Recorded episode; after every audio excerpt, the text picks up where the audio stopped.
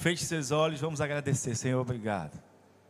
Obrigado porque estamos aqui reunidos, porque iremos falar da tua palavra, iremos meditar na tua palavra. Fala conosco, Pai. Nosso coração está aberto.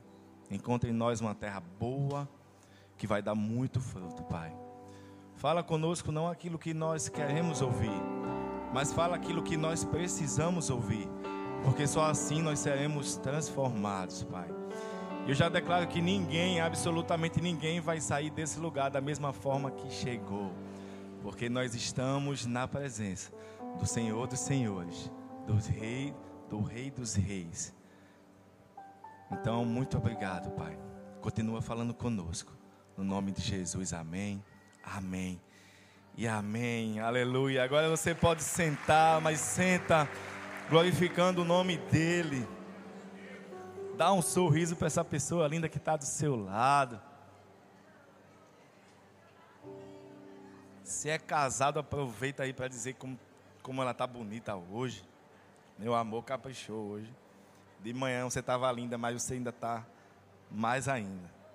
Tem que fazer meu nome, né, gente? Eu não vou. Que saudade de vocês.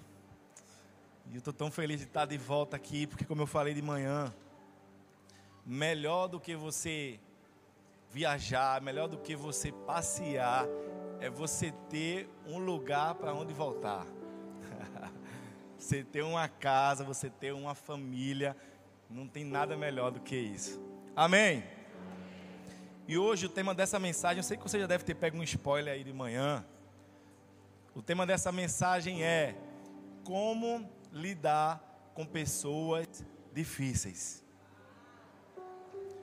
Olha para essa pessoa do seu lado e fala assim: o pastor vai falar seu nome hoje.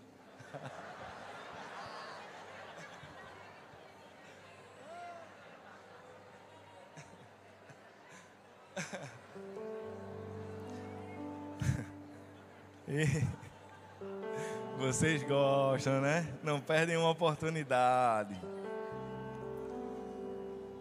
E nós gostamos de chamar essas pessoas difíceis carinhosamente de pessoas processadas. Quem conhece alguém assim ah, vigia, irmão, vigia. Vigia a tua vida, vê se não é teu irmão, não. Eu vou explicar melhor. Pessoas processadas são pessoas que são críticas com tudo, são pessoas arrogantes muitas vezes, pessoas que gostam de controlar, pessoas controladoras, pessoas maldosas. E à medida que formos falando de cada tipo de pessoa que nós vamos aprender hoje, eu sei que já com o tema da mensagem, talvez você tenha começado a pensar, já vinha à mente o nome de algumas pessoas, mas calma, não fala o nome de ninguém, não faz lista ainda não, já está fazendo lista com o nome das pessoas. Está repreendido em nome de Jesus. Calma. Porque nós somos seres altamente relacionáveis. E nós precisamos aprender a lidar com pessoas difíceis. Ou nós podemos ser as pessoas difíceis. Mas a partir de hoje, depois dessa palavra, você não vai ser mais. Amém? Amém. E essas pessoas, elas cada uma reage de uma forma, né? Mas elas costumam fazer cenas, tempestades em copo d'água, costumam fazer fofoca. Não tem ninguém aqui em Paulista que gosta de fofoca, em nome de Jesus. Cada encontro de família que nós temos, seja no Natal, nessas épocas em que a gente costuma reunir toda a família, sempre tem alguém, é ou não é? Se não tem, porque talvez seja você. Mas brincadeiras à parte, nós precisamos aprender a nos relacionarmos com esse tipo de pessoa. E nós nunca podemos nos esquecer de algo, gente. Nós somos seguidores de Cristo, nós fomos chamados para amar essas pessoas. Não para julgar, o que você vai aprender aqui hoje é, é como lidar com essas pessoas, a forma de reagir, a forma de responder ao comportamento de cada uma delas. de cada tipo de pessoa, porque nós nos relacionamos com pessoas o tempo todo. Seja na igreja, seja na célula, seja no trabalho, seja na escola, na faculdade. A não ser que você fique 24 horas dentro do quarto, que não é o seu caso. Não é o seu caso, mas por isso nós precisamos aprender a lidar com todo tipo de gente, a se relacionar com todo mundo, a se dar bem com quase todo mundo, pelo menos. Dessa forma nem que seja para suportar em amor. Amém. Nós estamos ainda na série de maturidade. E precisamos es, explorar bem essa temática da maturidade dos relacionamentos. Porque eu falei aqui hoje pela manhã, se eu tivesse talvez ouvido essa palavra no começo da minha caminhada, tinha me poupado de muita coisa. Porque ao longo da nossa jornada nós vamos lidar com todo tipo de pessoas. Todo tipo de gente vai cruzar o nosso caminho. E o inimigo muitas vezes ele nos leva, aconteceu comigo com a minha esposa. Ele nos leva a dois extremos. Nós não podemos correr esse risco. Hoje você está sendo avisado. Talvez você esteja vivendo algo semelhante. E que extremos são esses? O primeiro é de começar a se responsabilizar por algo que você não tem nada a ver. É você tomar as dores de outra pessoa como se fosse para você. Você que é líder, você que cuida de pessoas, você que serve pessoas, que ama pessoas.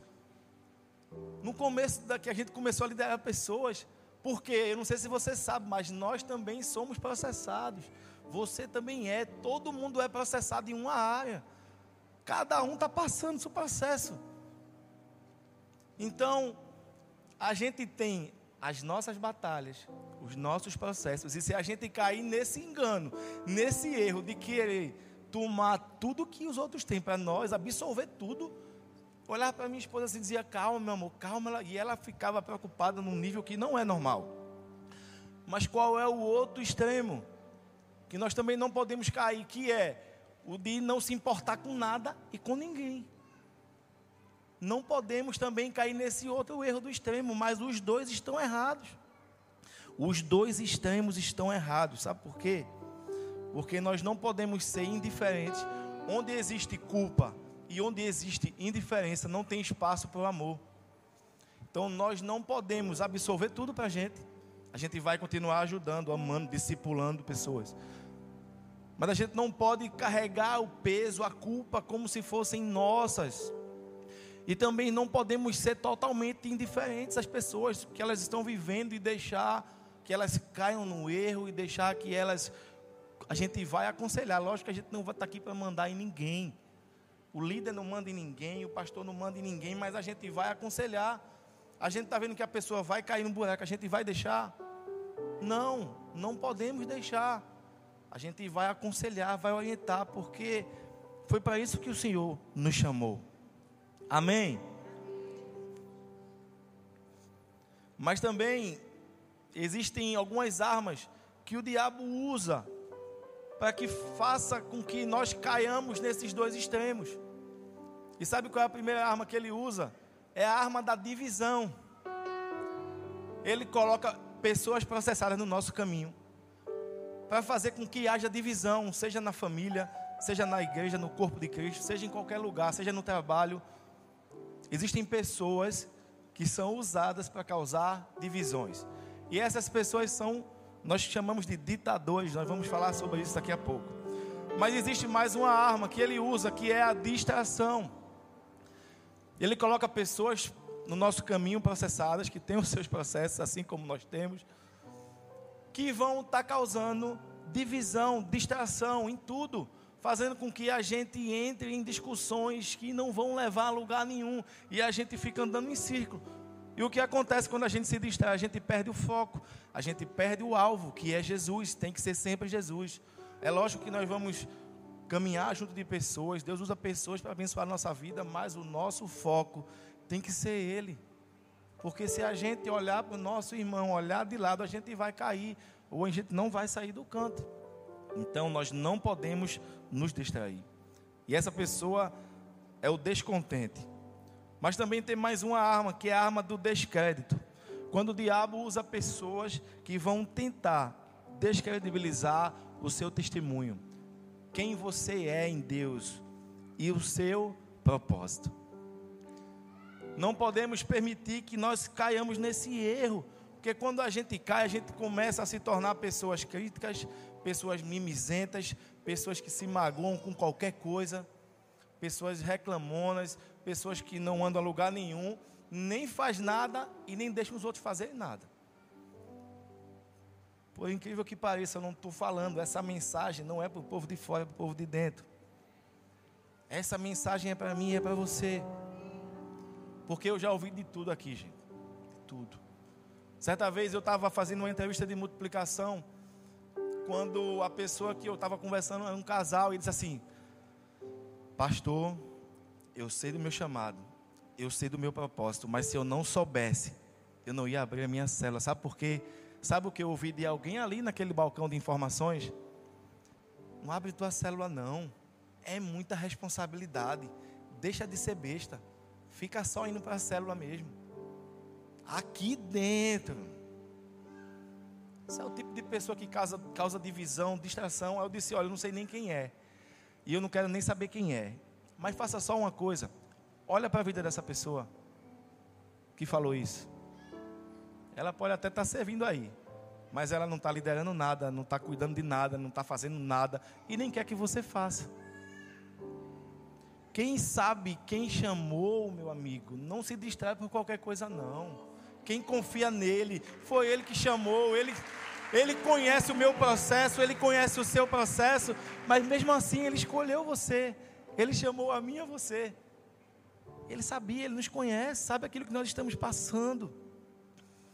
E por isso hoje nós vamos aprender sobre como lidar com pessoas difíceis, através da vida de um homem que é conhecido por todos aqui, eu acredito, que é o rei Davi. Eu sei que a Bíblia está cheia de pessoas e de exemplos que nós poderíamos usar, tanto de pessoas processadas, de como também pessoas que viveram com esse tipo de pessoas, com pessoas difíceis. Mas nós escolhemos Davi porque vamos falar de três pessoas diferentes que foram processadas com a mesma pessoa. Para que você e eu não caiamos no erro de achar que é só com a gente. Não é só você, não. Tem muita gente que está cercada de pessoas difíceis. E nós vamos aprender com a vida de Davi, porque Deus queria ensinar Davi. Pense como ele quis ensinar Davi através de relacionamentos difíceis. E olhe que a gente não vai nem falar de Golias. Não vamos falar de Golias. Não vamos falar do seu irmão também, Eliabe, porque também era outra pessoa difícil, processada. Mas nós vamos aprender com o filho de Davi, o rei de Davi e a mulher de Davi. Vamos aprender com a vida de cada um, a forma com que cada um foi alguém difícil ou processado na vida de Davi. Mas para que nós possamos entender e aprender a cada lição, a cada tipo de pessoa que nós vamos falar aqui nessa noite, você vai precisar se recusar a algo e escolher algo. Se recusar a algo e escolher algo. Amém? E o primeiro tipo de pessoas é justamente aquilo que eu falei, o ditador. Anota aí, o ditador. Abra sua Bíblia em 2 Samuel, no capítulo 15.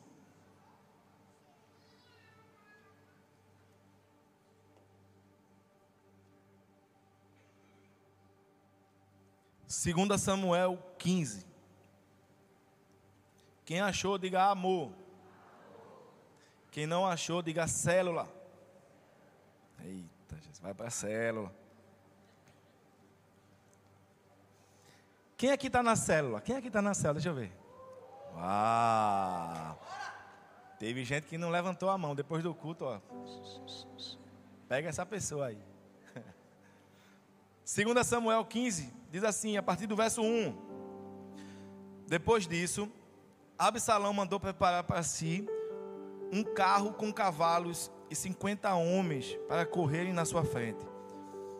E ele se levantava cedo e ficava no portão da cidade onde a estrada terminava.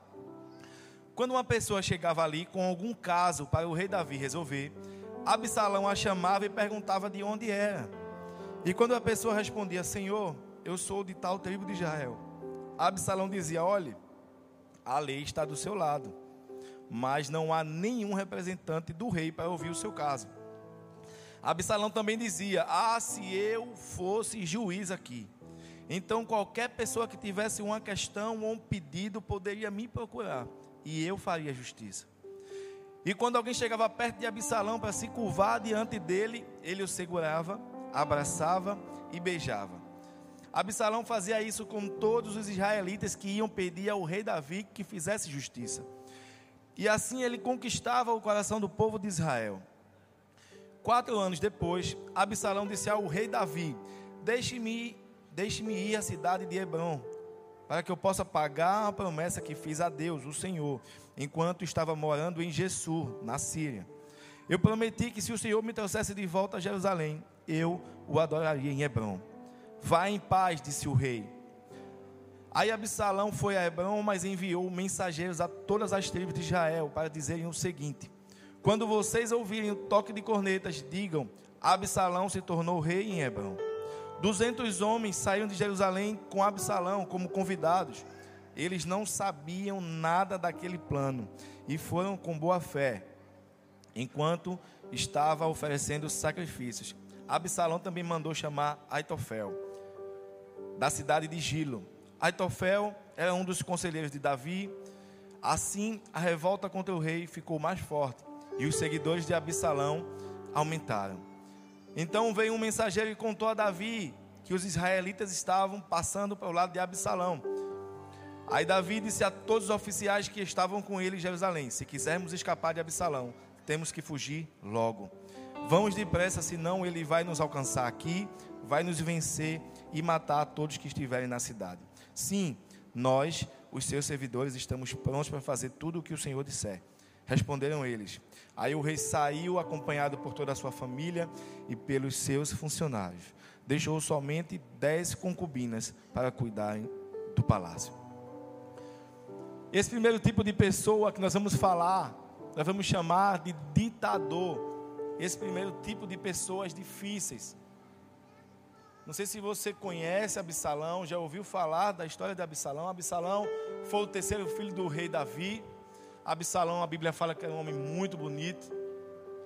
E Absalão, ele tramou, ele se rebelou contra o seu pai. Mas existia um motivo, nós vamos falar sobre ele mais tarde. O nome Absalão significa pai é de paz, mas a paz não foi algo notável em sua vida, porque ele ficou muito conhecido na Bíblia de forma muito negativa, por causa de dois eventos principais que marcaram a sua vida. O primeiro foi o assassinato do seu meio-irmão Aminon, por causa de vingança, e a conspiração e rebelião contra o seu próprio pai, o rei Davi. E talvez você esteja pensando aí, ah, pastor, eu tenho, tenho um monte de gente complicada, difícil na minha vida, no meu trabalho, na minha célula. Não olha para ninguém de lado, não. Mas eu não tenho ninguém nesse nível de matar alguém, nem tentar tomar o meu lugar, nem. Calma. Porque eu vou falar aqui algumas características de alguém que é ditador. E talvez você se identifique com essas características. O nome ditador já explica, já já mostra que é alguém que gosta de ditar as regras, é alguém que gosta que tudo seja feito do seu jeito, é alguém rebelde, é alguém mandão. E aí, alguém? E nós temos que aprender a lidar com essas pessoas da forma certa. Como eu disse no começo, nós vamos precisar se recusar a algo e escolher algo.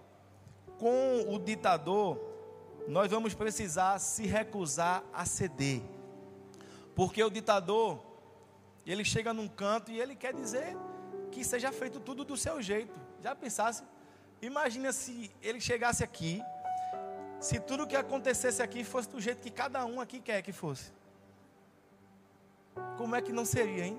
Ah, não sei por que essa parede dessa cor. Vamos pintar essa parede de branco. Ah, não sei porque Tiaguinho fica em pé o culto todinho. Vamos colocar ali um banco para Tiaguinho. Cada um tem uma opinião, mas as coisas não funcionam como você quer. Só que as pessoas que não sabem lidar com esse tipo de gente, o ditador, elas querem fazer tudo o que ele quer, do jeito que ele quer, mas não pode ser assim. E é dessa forma que nós vamos aprender. Nós não vamos dar a chupetinha para ele, nós vamos tirar a chupetinha dele. Só assim ele vai amadurecer e eu e você também vamos amadurecer. Ah, porque fulano é dodói, não pode, não pode falar isso não perto dele não. E você vai continuar alimentando o dodói dele? E quando é que ele vai crescer? E quando é que você vai confrontá-lo? Como é que você vai dizer? Não é assim que funciona aqui não. Não é assim, é assim. Aqui a gente faz assim. Aqui existe um pastor, aqui existe um pastor sênior, aqui existe um pastor auxiliar. Ah, em tal ministério tem um pastor. E já está sendo feito, já está dando certo. É assim que a gente faz. Olha, senta aqui, a visão é essa. Mas a gente não vai fazer o que ele quer. A gente tem que se recusar a ceder. Imagine se você tivesse que ceder a tudo que o seu chefe manda você fazer. Seu chefe manda você negociar os princípios, manda você, olha, vamos desviar aqui parte dessa mercadoria aqui, porque todo mundo faz, está tudo certo, olha. Não, não podemos ceder, nós precisamos nos posicionar. E é dessa forma que vamos lidar com esse tipo de gente. A gente não pode ceder a tudo. A gente precisa se posicionar. Eu conheço pessoas aqui que trabalham em um ambiente hostil. Um ambiente altamente hostil. Só basta você dizer que é cristão, acabou-se. Mas da mesma forma, essas pessoas não negam o nome do Senhor.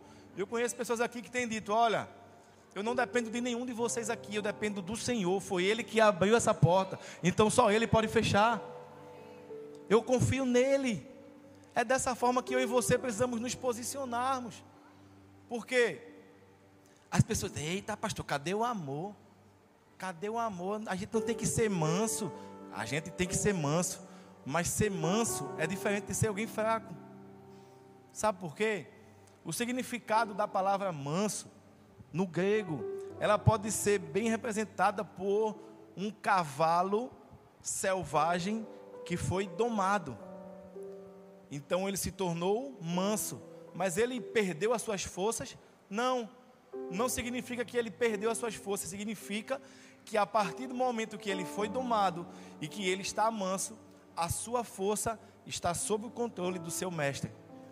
Da mesma forma, somos eu e você, somos eu e você. Nós não somos fracos, nós somos fortes, mas a minha e a sua força está sob o domínio do nosso mestre. A nossa força está sob o domínio dele. Pessoas difíceis, eu contei aqui pela manhã. Eu fui em uma consulta médica, eu estava sentindo muita dor na minha lombar. E ao chegar lá no médico, assim que eu sentei, ele me diga o que você está sentindo. E eu disse, doutor, estou precisando fazer uma ressonância. E ele disse, o médico aqui sou eu. E eu fiquei falando em línguas ali na minha mente. E eu contei até um milhão. Depois ele começou a fazer mais algumas perguntas e eu fui respirando e fui respondendo. E no final ele disse: Eu vou passar o exame, mas só porque você ele usou algum, algum termo como se eu não tivesse crescido, não tivesse me exaltado, só porque eu fiquei em silêncio. E é dessa forma, gente, nossa força precisa estar sobre o domínio do nosso mestre. Imagina ali se eu fosse soltar os cachorros em cima do médico. Está repreendido em nome de Jesus. Nós precisamos ser mansos, mas nós não, as pessoas não podem confundir isso com fraqueza. Porque alguém que é forte é alguém que se posiciona. Biblicamente, precisamos aprender a lidar. E foi justamente o que isso Davi fez. Davi não estava cedendo ao seu filho quando ele decidiu fugir com a sua família, mas ele estava se posicionando porque ele sabia que precisava se preparar para poder vencer essa batalha. Então Davi não estava cedendo, essa foi a escolha sábia. Não ceda diante da tentativa de manipulação, porque alguém que é ditador, ele sabe como manipular pessoas. E ele tenta nos manipularmos, nos manipular para que a gente faça aquilo que ele quer. E eles sabem tão bem manipular que a gente começa depois a, rapaz, será que o que eu estou fazendo está certo mesmo? A gente começa a duvidar daquilo que a gente está fazendo.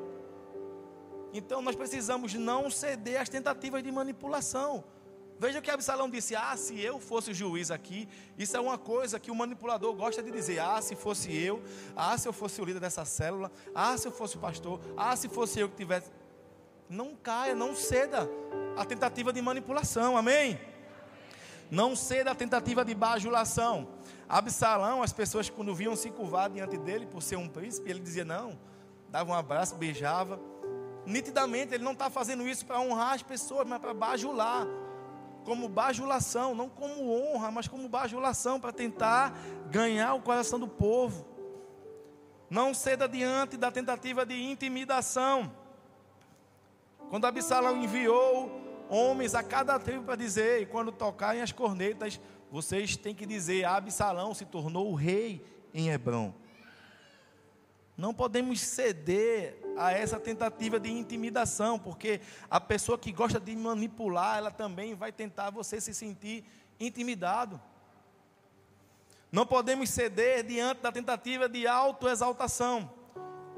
Absalão, ele ainda em vida, mandou construir uma estátua sua, para que todo mundo visse.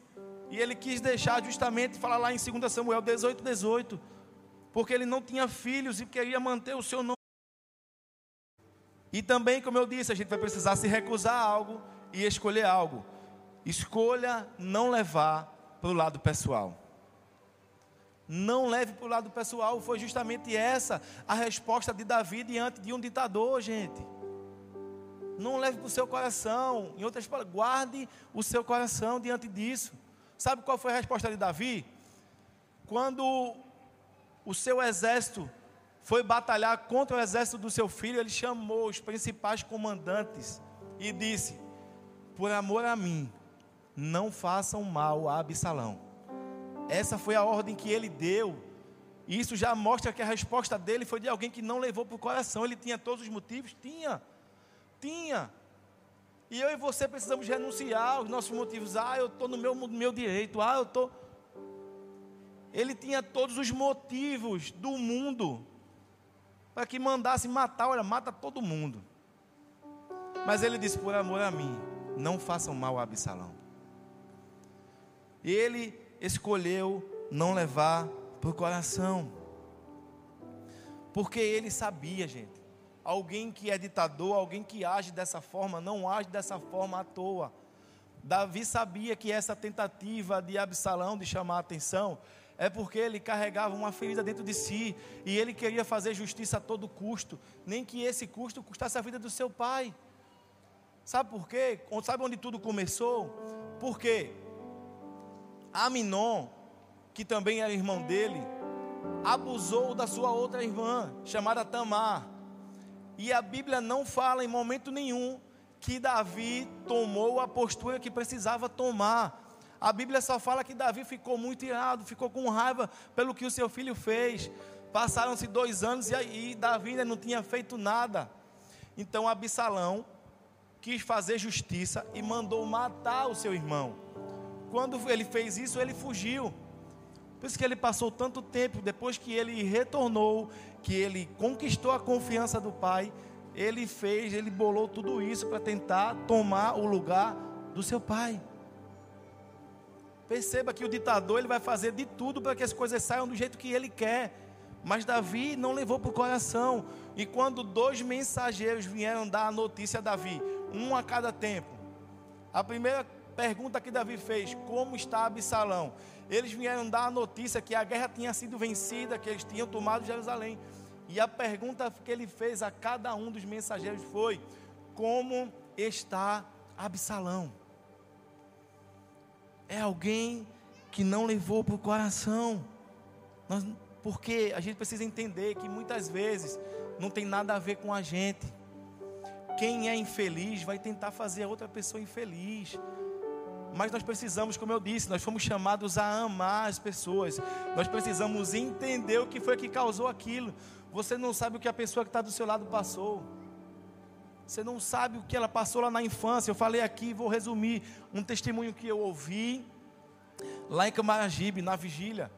Um jovem foi dar o seu testemunho e ele começou a dizer: Gente, eu era a pessoa mais legal do meu trabalho. Ele, ele conhecia Jesus na infância, mas se afastou por um motivo, por algo que aconteceu ainda na sua infância. E ele, dando o seu testemunho, ele disse: do dia para a noite, eu passei de ser o mais legal no meu trabalho para o mais odiado.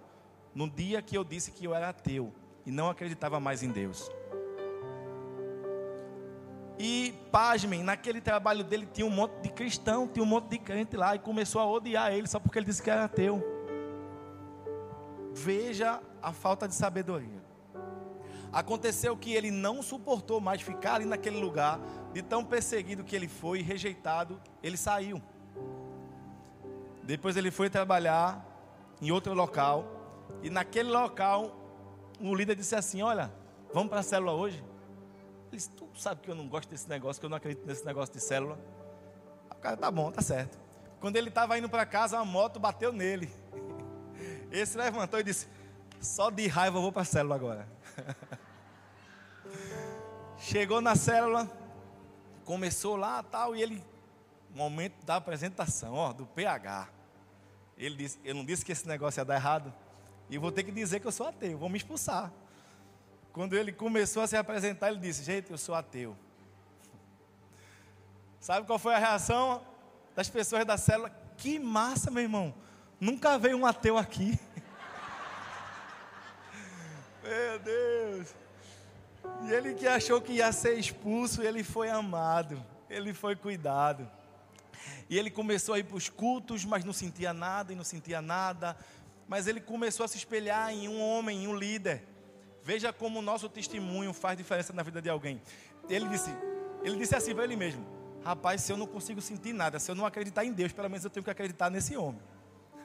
E certo dia esse homem estava pregando e fez o apelo e disse assim: Olha, venha do jeito que você está.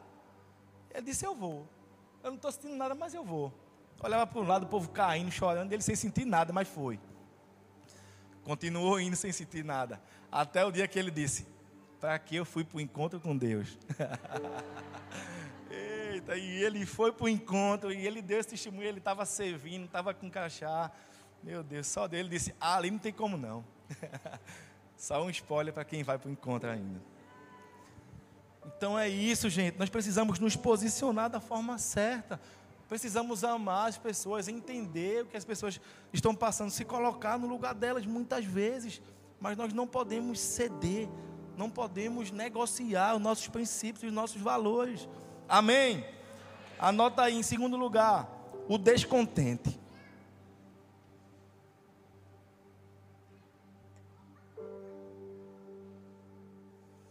O descontente é o segundo tipo de pessoa processada que Davi teve que lidar. E essa pessoa foi Saul. Saul foi o primeiro rei de Israel, da tribo de Benjamim. E o rei Saul ele teve que lutar com vários inimigos do povo de Deus, praticamente durante todo o seu reinado. Saul também perseguiu Davi ferozmente, impulsionado por um ciúme mortal. Nós vamos ver lá em 1 Samuel. Nós estávamos em 2 Samuel, Agora abre lá em 1 Samuel 15 também. 1 Samuel 15, a partir do verso 13, diz assim: Quando Samuel encontrou Saul, disse: O Senhor o abençoe. Segui as instruções do Senhor, Samuel. Samuel, porém, perguntou: Então, que balido de ovelhas é esse que eu ouço com meus ouvidos? Que mugido de bois é esse que eu estou ouvindo? Respondeu Saul: Os soldados trouxeram dos amalequitas. Eles pouparam o melhor das ovelhas e dos bois para sacrificarem ao Senhor seu Deus. Mas destruímos completamente o restante. Samuel disse a Saul: Fique quieto, e eu lhe direi o que o Senhor me falou essa noite. Respondeu Saul: Diga-me. E Samuel disse: Embora pequeno aos seus próprios olhos, você não se tornou líder das tribos de Israel? o Senhor o ungiu como rei sobre Israel e enviou numa missão ordenando: vá e destrua completamente aquele povo ímpio, os amalequitas, e guerrei contra eles, até que os tenha eliminado. Porque você não obedeceu ao Senhor? Porque você se lançou sobre os despojos e fez o que reprova ao Senhor? Disse Saul: Mas eu obedeci ao Senhor, cumpri a missão que o Senhor me designou. Trouxe a Agag, rei dos Amalequitas, mas exterminei os Amalequitas. Os soldados trouxeram ovelhas e bois do despojo, o melhor do que estava consagrado a Deus para destruição, a fim de os sacrificarem ao Senhor seu Deus em Gilgal. Samuel, porém, respondeu: Acaso o Senhor tem tanto prazer em holocaustos e em sacrifícios, quanto em que se obedeça a sua palavra? A obediência é melhor do que o sacrifício, e a submissão é melhor do que a gordura dos carneiros. Pois a rebeldia é como o pecado de feitiçaria, e a arrogância como o mal da idolatria. Assim como você rejeitou a palavra do Senhor, ele o rejeitou como rei. E o descontente, esse tipo de pessoas que nós precisamos aprender a lidar, é alguém excessivamente crítico é alguém que as coisas nunca estão bom bastante. Ele sempre vai estar descontente com as coisas. Nunca vai estar bom. Será que você conhece alguém assim? Será que você está agindo assim? E ele gosta muito de se fazer de vítima, de coitadinho. Ah, coitadinho de mim, ele diz muito isso. E fica se colocando nesse lugar porque ele está descontente com tudo gosta de chamar a atenção, fica choramingando pelos cantos, não estão felizes com nada. E como lidar com alguém assim, alguém que é descontente, alguém que age como um descontente? Em primeiro lugar, se recuse a jogar, se recuse a entrar no jogo dele. Por quê? Porque na tentativa de chamar a atenção, ele vai fazer tentar você entrar numa discussão com ele. Então não entre no jogo, não discuta. Ah, pastor, mas deixa eu tentar explicar a ele que a forma que ele está agindo não vai dar certo. Sabe por quê? Não dá certo discutir com alguém que é descontente? Porque ele age, ele toma decisões baseado em suas emoções. Então, como é que você vai explicar a alguém que inventou algo que está sentindo que ele está errado? Ou que ele não está sentindo o que ele está sentindo? Não tem como. Ah, mas deixa eu só tentar, gente. Não tem como você explicar algo que é fato, algo que é baseado na razão, a alguém que toma decisões baseado na emoção. O descontente age dessa forma. Ele é motivado pelas emoções. Então se negue a jogar o jogo deles. Não entre no jogo da mentira, porque o descontente ele mente. Ele mente para assumir esse papel de vítima. Veja o que Saul disse. O Senhor deu uma missão específica a ele, bem claro. Ei, mata todo mundo, destrói tudo, não pega despojo nenhum dessa guerra. Aí ele disse: Não, Senhor, obedeci, mas eu só peguei isso aqui foi para sacrificar ao Senhor. Tudo que eu peguei aqui foi para fazer um sacrifício. Ele mente para se fazer de vítima e se sair como inocente da história. Não entre nesse jogo. Não entre no jogo do espetáculo. A Bíblia fala que quando Samuel se virou para sair, depois que falou tudo que o Senhor mandou ele falar, Saul agarrou-se na barra do seu manto, chorando. Porque o descontente ele gosta de dar espetáculo, de fazer cena. Como a gente falou, ele gosta de se fazer de vítima. E ele chama a atenção. Se mantenha firme no seu posicionamento. Não entre no jogo da comparação. Ele gosta de se comparar com as pessoas. Você sabe todo o motivo, o principal motivo da perseguição do rei Saul com Davi? Tudo começou porque quando Davi matou Golias e eles estavam entrando na cidade, algumas mulheres começaram a cantar: Saul matou milhares e Davi matou dezenas de milhares.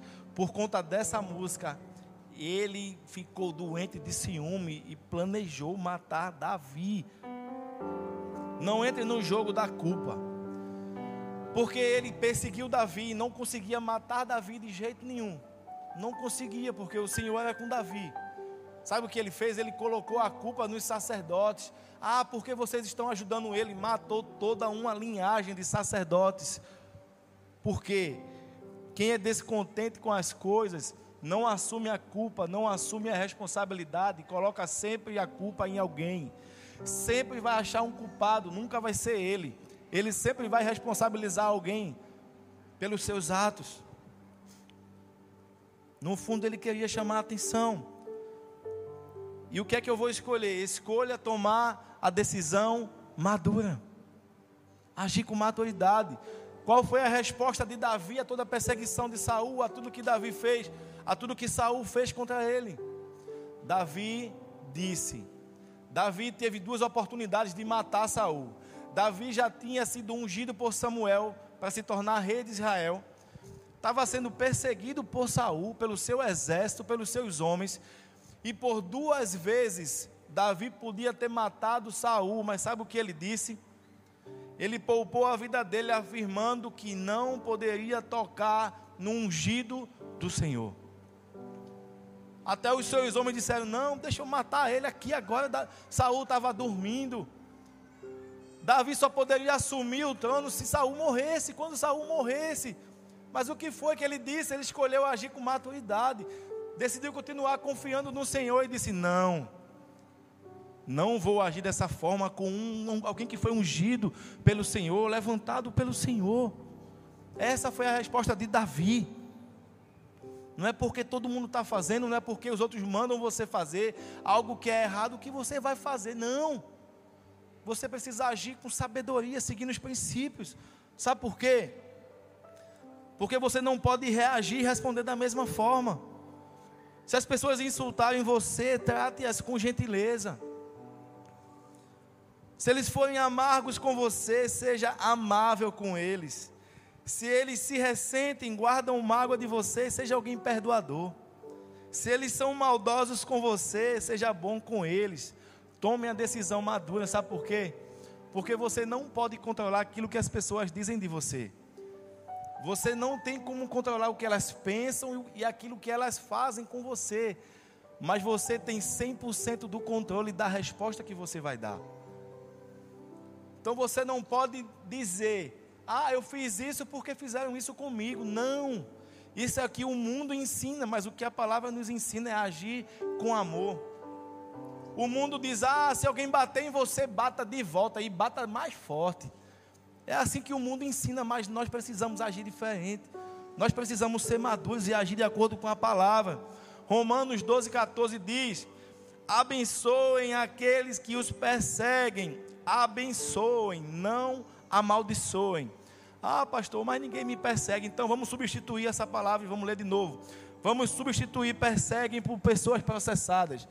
Abençoem as pessoas difíceis que estão ao seu lado. Abençoem, não amaldiçoem. Amém.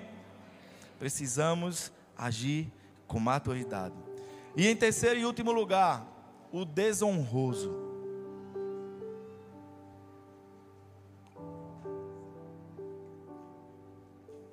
Em 2 Samuel, capítulo 6, a partir do verso 16, diz assim: Aconteceu que, entrando na arca do Senhor, na cidade de entrando na arca do Senhor, na cidade de Davi, Mical, filha de Saul, observava de uma janela, e ao ver, e ao ver o rei Davi dançando e comemorando perante o Senhor, ela o desprezou em seu coração. Mais adiante diz assim: a Bíblia fala que Davi estava indo para sua casa, depois de despedir todo o povo, depois da arca ser colocada na tenda que Davi fez. Ele estava indo para sua casa para abençoar a sua família. E quando ele chegou em casa, Mical disse: Como o rei de Israel se destacou hoje, tirando o manto na frente das suas escravas e de seus servos, como um homem vulgar.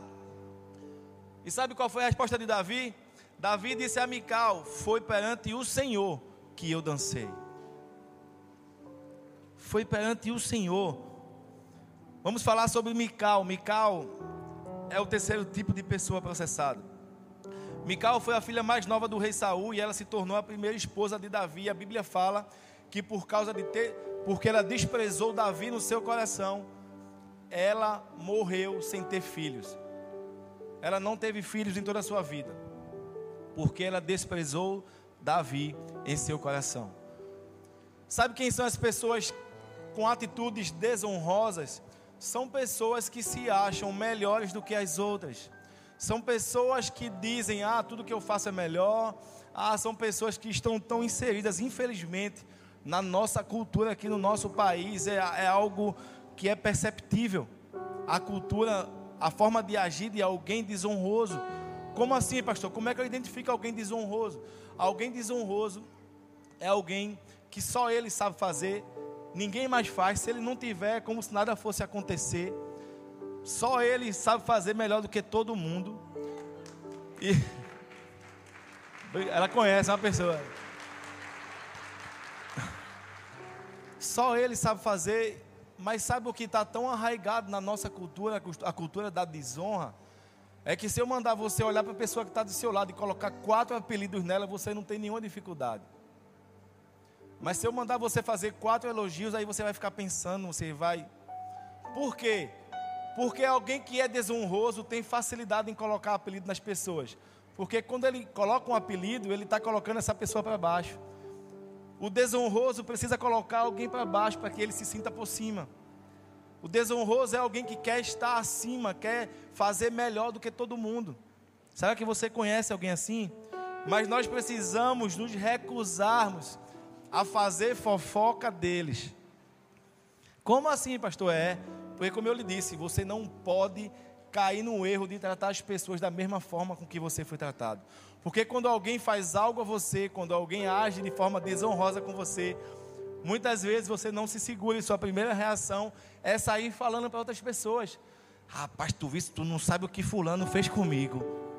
Fazendo isso, você está fazendo igual ou pior do que ela.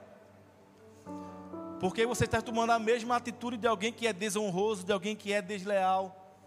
Então você precisa se recusar a fofocar. Segura a sua língua. Provérbio 17, 9 diz: Aquele que cobre uma ofensa promove o amor, mas quem lança em rosto separa bons amigos. Sabe o que significa fofocar? Compartilhar informações com alguém que não fazem parte nem da solução e nem do problema compartilhar informações é o termo técnico de fofoca. Aqui não tem esse ministério, em nome de Jesus. Compartilhar informações, às vezes as pessoas chegam para mim, já depois de um tempo, sabendo de algo que aconteceu com alguém, diz assim: Pastor, tem um negócio para contar para o senhor, mas eu não contei ainda, para que o senhor não pensasse que era uma fofoca. Mas depende, porque como eu falei, contar para alguém que não faz parte da solução. Se você vem me contar algo de alguém, para que eu possa ajudá-la a passar por isso ou a resolver isso, amém. Não é fofoca e você tem que fazer isso para sua liderança e para o seu pastor, sim. Amém. Mas quando você vem com a intenção de punir, de disciplinar alguém, dizer, ah, pastor, é pulando, tem que sair do ministério, tem que fechar a cela, tem que você já veio com. eu vou falar igual o médico, o pastor aqui sou eu. calma, vamos com calma, vamos saber o que foi que aconteceu. Então depende da forma que você compartilha essa informação. Pode ser fofoca ou não, mas fofoca não é de Deus e fofoca você não pode se igualar a essa pessoa. 1 Pedro 3,9: Não retribuam mal com mal, nem insulto por insulto. Pelo contrário, bendigam, para isso que vocês foram chamados para receberem bênçãos por herança. Então nós precisamos dizer não à fofoca. Amém? E escolha não esperar por um pedido de perdão para perdoá-los. Fique em pé no seu lugar para parecer que está acabando.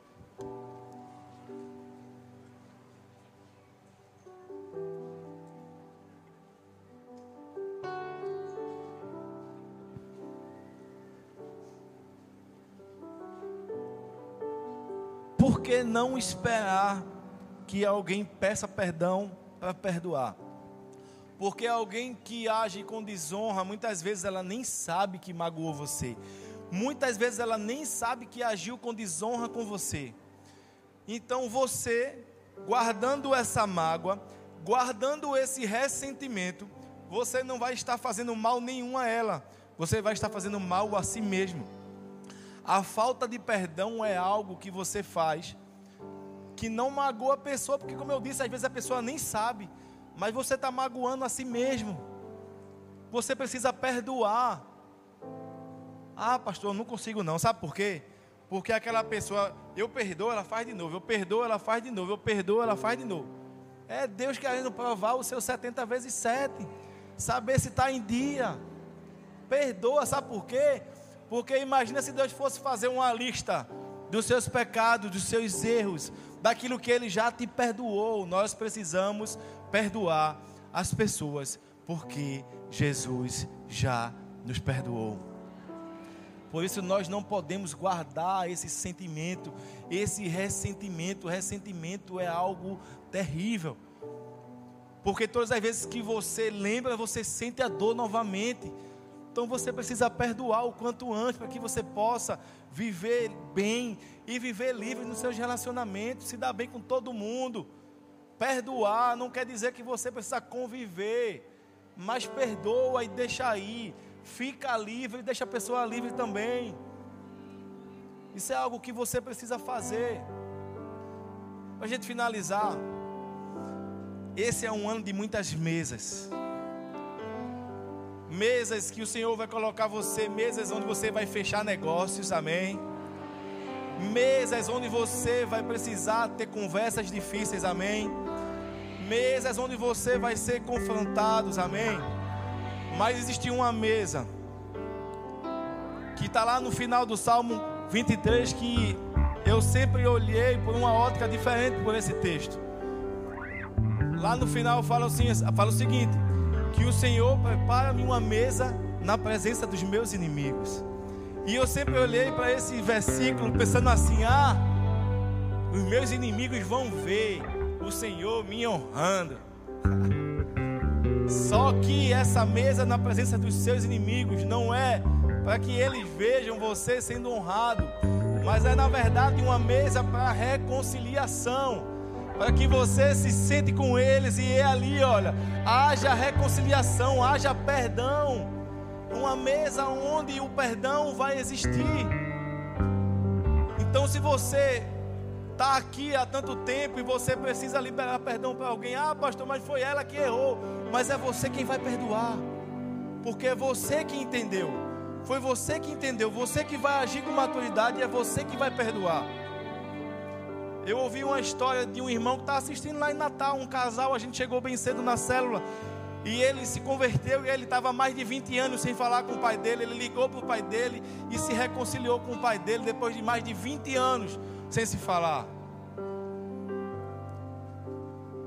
Eu não sei quem começou, eu não sei se foi você, eu não sei quem foi, mas você é quem precisa perdoar. Você não vai agir da mesma forma, amém?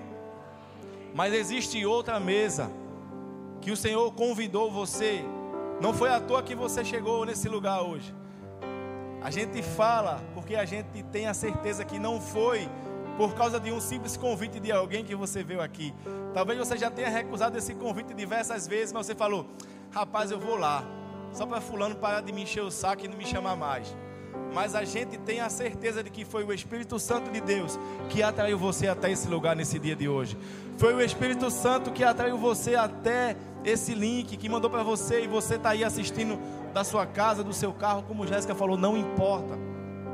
Sabe por quê? Porque Ele ama tanto você que atraiu você até aqui, só para salvar a sua vida e a vida da sua família.